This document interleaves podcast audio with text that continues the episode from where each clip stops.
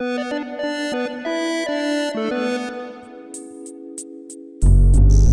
Olá, Wagner Waka por aqui, apresentando o podcast Canaltech de hoje. A taxa de desemprego no Brasil está alta. Segundo dados do Instituto Brasileiro de Geografia e Estatística, o IBGE, 12 milhões de pessoas estão desempregadas no nosso país. Bastante gente, né? E nesse contexto também tem muita gente procurando uma recolocação no mercado. Uma pesquisa recente do Google aponta que a busca pelo termo como fazer um currículo pelo celular cresceu em 270% nos últimos cinco anos.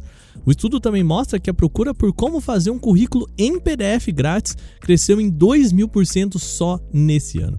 Isso quer dizer que os currículos digitais estão em alta. E para ajudar os nossos canaltechers que estão atrás de um emprego, a gente conversa com a Ana Paula Prado, CEO da InfoJobs, a plataforma para quem busca emprego, e para também falar sobre quais são as melhores práticas. No segundo bloco, o assunto é Julian Assange. O fundador do Wikileaks deve ser finalmente extraditado para os Estados Unidos, onde pode ser julgado por expor documentos confidenciais no país. A justiça inglesa fez um pedido de extradição de Assange, preso no país desde 2019.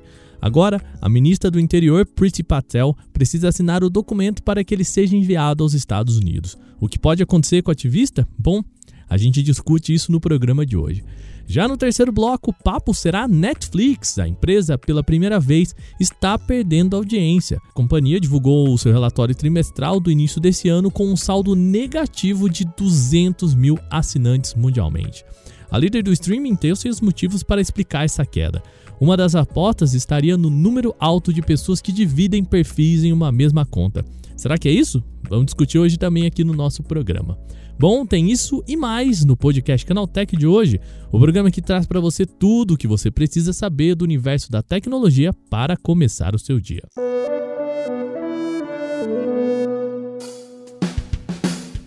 Seja bem-vindo ou bem-vinda ao podcast Canaltech, o programa diário que atualiza você das discussões mais relevantes do mundo da tecnologia. De terça a sábado, às 7 horas da manhã, a gente traz os três acontecimentos tecnológicos aprofundados aí no seu ouvido. Lembrando agora também que na segunda-feira a gente tem o podcast Porta 101, tá bom? Então vai lá, também segue o Porta 101 para você não ficar sem podcast na segunda. Não se esquece de seguir a gente no seu agregador para receber sempre episódios novos. Já aproveita, gente, que você tá por aí e deixa uma avaliação pra gente, tá bom? Se você quiser falar com o nosso programa, a gente aqui no Canaltech, é só mandar um e-mail para podcast@canaltech.com.br. Sem mais, vamos para o nosso primeiro tema de hoje.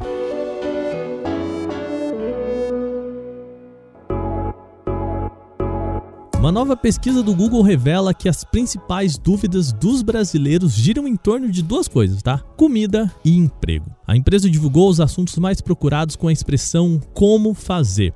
A lista tem 25 termos e inclui coisas como como fazer bolo, arroz, pão, macarrão, leite condensado, pipoca, brigadeiro, pudim, panqueca, feijão, creme de leite, torta, pizza, café, molho branco, cuscuz, sopa, tapioca, bolo de chocolate, mousse, doce de leite e bom currículo. É, dentro de todas essas comidas, currículo aparece também em como fazer. O interesse por saber como fazer o seu currículo pelo celular cresceu em 270% em 5 anos.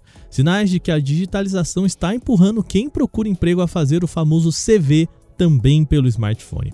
A mesma pesquisa mostra que os usuários que fizeram essa busca de como fazer o seu currículo também querem saber como encontrar o um modelo de currículo, saber o que colocar, quais são as informações que devem aparecer, dicas e até uma referência do que é um bom currículo. E é por isso que hoje a gente conversa com Ana Paula Prado, CEO da InfoJobs, plataforma para quem busca emprego, e a gente vai falar aqui um pouquinho sobre como fazer o seu currículo. Ana, primeiro, por que, que você acha que teve esse aumento? Né? A que se deve esse aumento da procura do pessoal por usar o celular para fazer currículos e ir atrás dessas vagas? Porque a gente sempre viu o pessoal com aquela pastinha impressa, né? Com vai no, na biblioteca, enfim, arruma um amigo, alguém que tem para ter a pastinha impressa. Acabou essa época da pastinha impressa?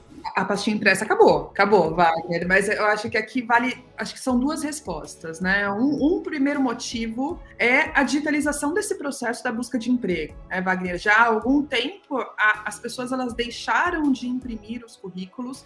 Não estou dizendo que em todos os lugares ou em todas as vagas, mas boa parte das vagas elas foram digitalizadas e as pessoas cada vez mais elas buscam um emprego pela internet. Então hoje elas contam com um site ou com aplicativos para a busca desse emprego e por isso que eu acho que vem esse, esse comportamento e eu imagino que um segundo motivo seja um reflexo mesmo do comportamento. Eu acho que nós tínhamos antes os computadores sendo muito utilizados, né? As pessoas elas tinham os computadores em casa, um laptop em casa, um computador mesmo, né? Uma máquina em casa, e a gente passou a fazer muitas coisas pelo celular. Então, muitas vezes você não necessita mais daquele aparelho para uh, eh, fazer algum documento. E isso também se estende ao currículo. Então, se eu vou buscar um, um, um emprego e eu preciso fazer um currículo, eu não tenho mais aquele computador computador, o meu recurso disponível é um recurso por celular, né? Então, eu imagino que aí a gente tenha a, a resposta para a sua pergunta, eu imagino que seja um movimento desses dois, desses dois aspectos aí, desses dois, os dois comportamentos, é uma combinação. E nesse sentido, qual que é a diferença? Então, vamos começar a falar para o pessoal que quem está na busca por um emprego novo, está fazendo currículo, boa notícia, pode fazer pelo celular. Imagino que a gente que eu trabalho no canal Tech, gente, né?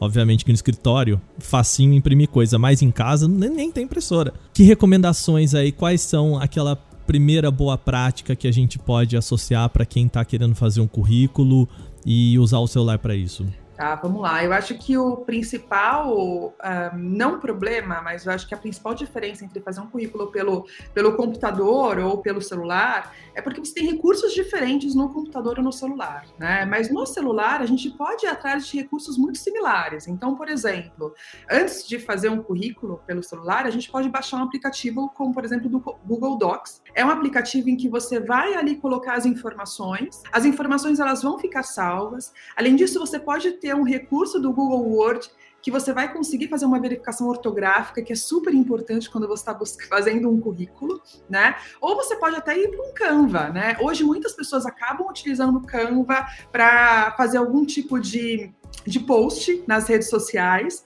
e a gente esquece que o Canva ele também pode ser utilizado para um documento e eles e também tem um recurso que ajuda na confecção do currículo. Então, uh, buscar aplicativos que vão facilitar a vida dessa pessoa que está fazendo o currículo, tá? Mas eu acho que até um passo antes do aplicativo é a gente entender o que, que vai ser colocado dentro desse currículo. Então, buscar dentro do, de um buscador, né, dentro de uma, de uma fonte ali de informações, qual é o modelo de currículo ideal para minha profissão. Né? A gente pode encontrar um modelo de currículo que pode ser feito para qualquer profissão, mas te auxiliaria ainda mais você buscar um currículo diretamente para sua área de atuação. Então, busca um currículo para sua área de atuação, vê, vê direitinho o que, que deve ser colocado. E o que eu costumo sempre dizer é que, além de buscar um currículo, é muito importante a gente buscar uma vaga para minha área de atuação. Então, para que, que eu vou buscar uma vaga? eu busco a vaga para eu entender o que, que, eu vou colocar Perfeito, dentro do meu tá. currículo, tá. né? Para eu colocar quais são as palavras-chave mais importantes dentro do meu currículo.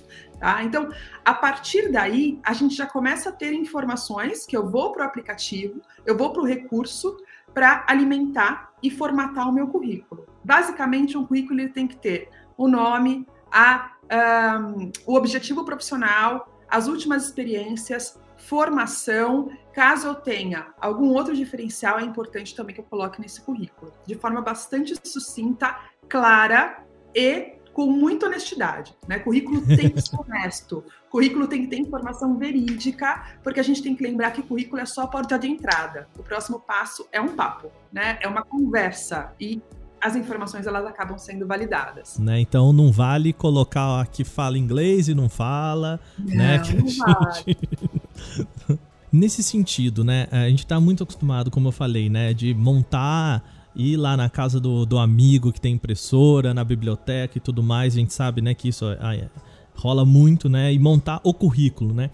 Mas com essa opção digital, então você não precisa imprimir, vale você dar uma personalizada para mandar para aquela empresa A ou B, porque às vezes você fica naquela, né? Tem muita gente, vou dar um exemplo pessoal aqui, eu já dei aula e sou jornalista. Será que tudo isso tem que estar tá no meu currículo para eu mandar para uma escola para dar aula, por exemplo, né? Excelente pergunta, Wagner, excelente. Eu acho que não tem nenhum problema customizar, inclusive essa é uma orientação para quem tem áreas como você bastante é, divergentes, né? Elas não são divergentes, mas são diferentes. Então, eu tenho dois objetivos profissionais e eu posso posso buscar para o objetivo A e para o objetivo B. Então, eu posso sim ter dois currículos, um mais orientado para o meu objetivo A e o outro mais orientado para o meu objetivo B. Né? Dessa forma, personalizar o currículo é, é, algo que faz bastante sentido, porque você também tem experiências diferentes, inclusive você pode focar a sua as suas experiências naqueles objetivos que são diferentes. Então, isso é bastante uh, relevante e importante.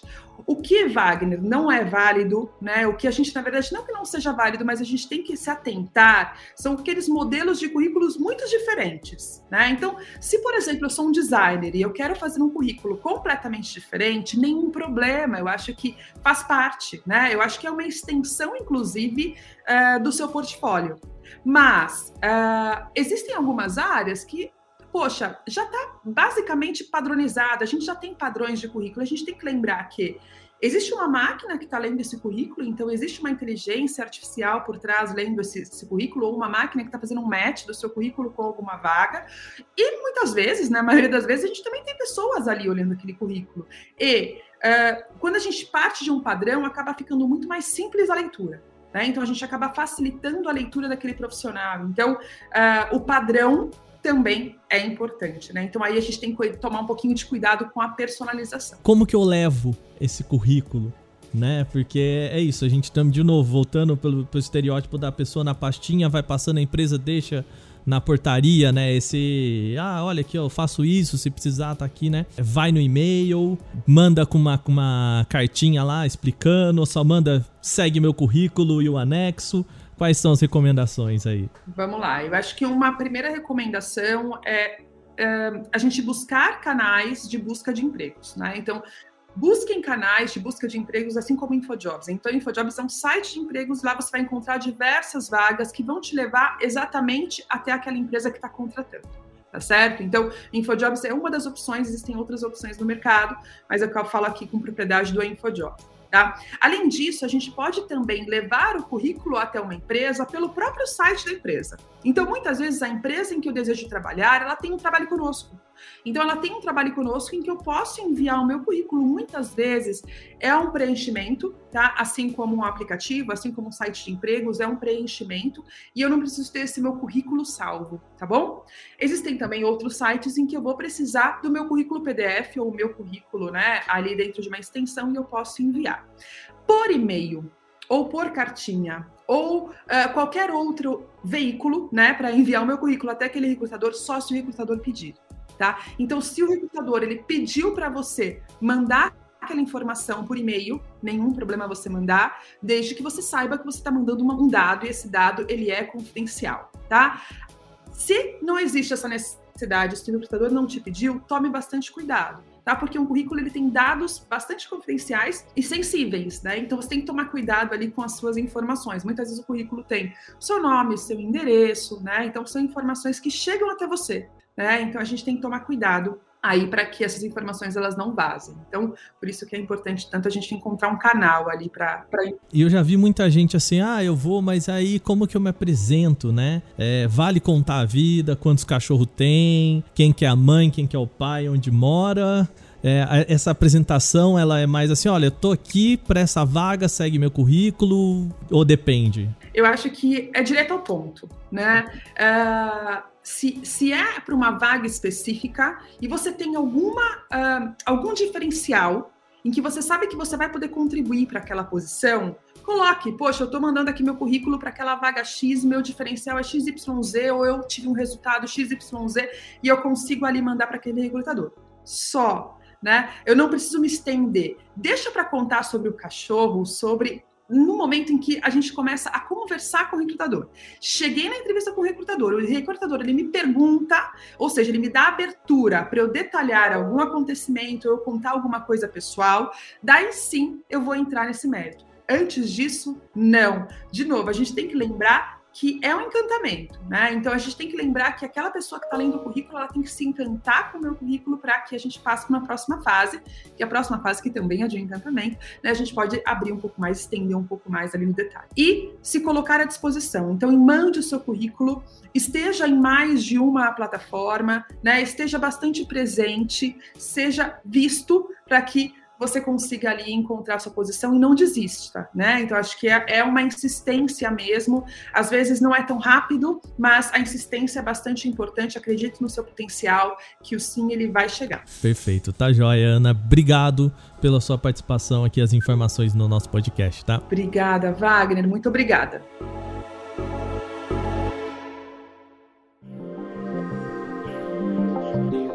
Bom papo agora muda para Julian Assange. O fundador da Wikileaks está preso em Londres, mas pode ser extraditado em breve para os Estados Unidos. O juiz Paul Goldspring aprovou oficialmente um pedido de extradição de Assange na tarde de ontem. Agora o documento precisa só de um aceite da ministra do Interior do país para que o ativista seja enviado aos Estados Unidos. No mês passado, já foi negado a Assange o direito de recorrer à extradição.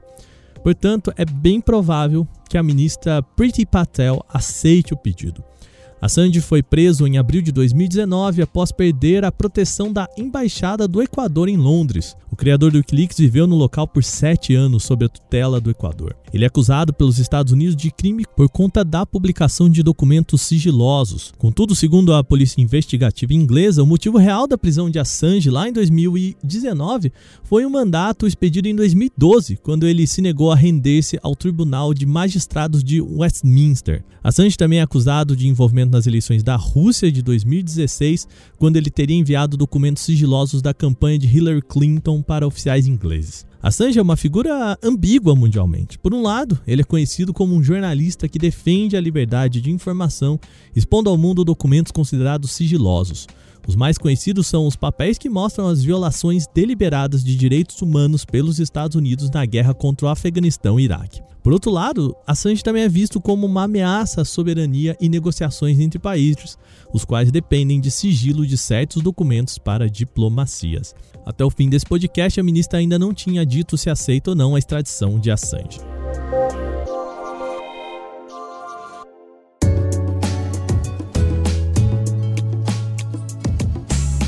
Último grande tema do dia: a Netflix revelou que pela primeira vez em 10 anos perdeu assinantes. Segundo a apresentação para investidores nesse trimestre, a Netflix fechou os três primeiros meses de 2022 com 200 mil assinantes a menos. Não é preciso nem dizer que o número pegou muito mal para as ações da empresa.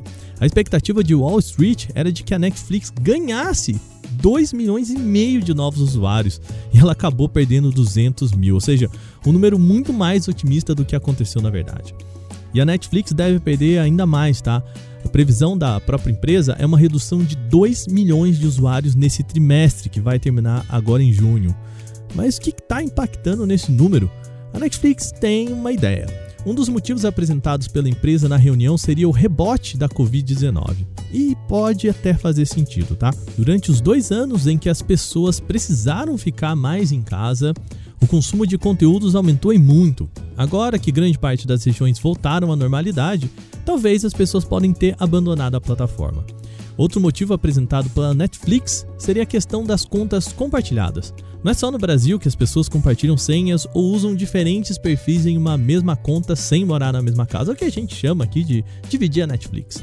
A empresa já disse que quer acabar com essa, entre aspas, regalia, criando um sistema que derruba contas compartilhadas. O mecanismo já foi implementado no Chile, Costa Rica e Peru, sendo que em breve deve chegar aqui no Brasil e demais regiões. Assim, pessoas que pagavam o serviço compartilhado as contas podem ter abandonado também. Como a Netflix deve continuar derrubando essas contas e talvez por isso essa previsão de novos desistentes. Por enquanto, você comenta aí com a gente pela hashtag podcast Canaltech se você pretende ou não cancelar a Netflix se ela criar esse sistema mesmo. E terminamos os temas por hoje, agora vamos para o nosso quadro Aconteceu também.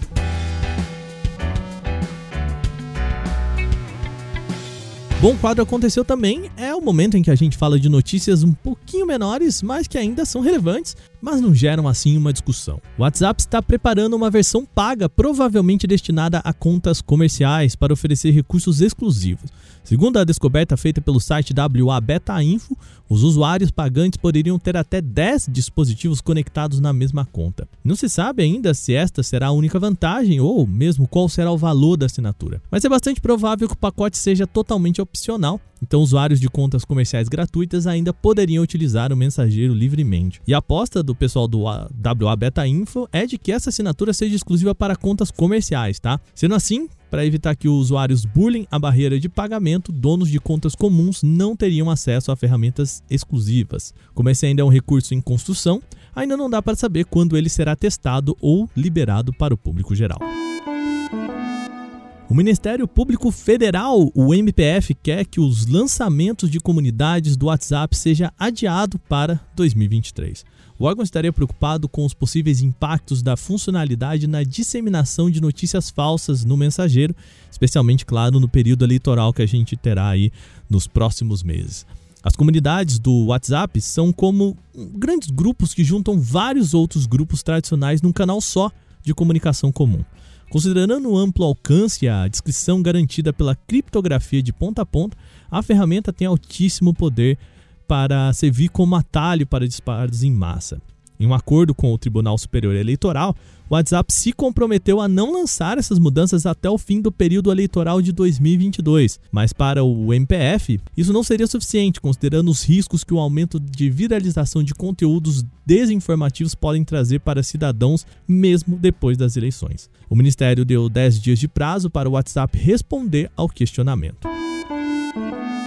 Os supostos Xiaomi 12S, 12S Pro e Mix Fold 2 tiveram seus primeiros detalhes vazados na internet. Segundo um informante Shadow Leak, apenas o modelo mais caro deve contar com o futuro Snapdragon 8 Gen 1 Plus, que deve ser fabricado pela TSMC. Os modelos bases devem manter o Snapdragon 8 Gen 1 atual. A publicação também diz que o Mix Fold 2 deve herdar um pouco do visual do Xiaomi 12 Ultra, com uma grande área para guardar as câmeras traseiras. Ainda não existe uma data certa para os lançamentos de nenhum desses aparelhos, mas tudo deve acontecer de acordo com os informantes a partir da segunda metade deste ano.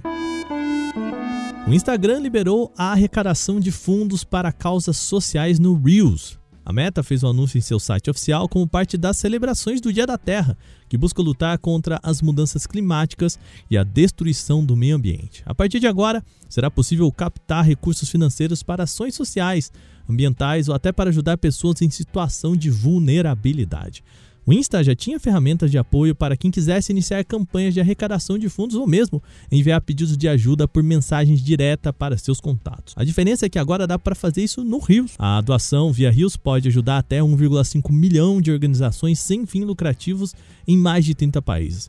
Será preciso estar registrado em uma ONG e também ter falado com o Instagram previamente para se candidatar a esse tipo de ação, claro, para evitar fraudes.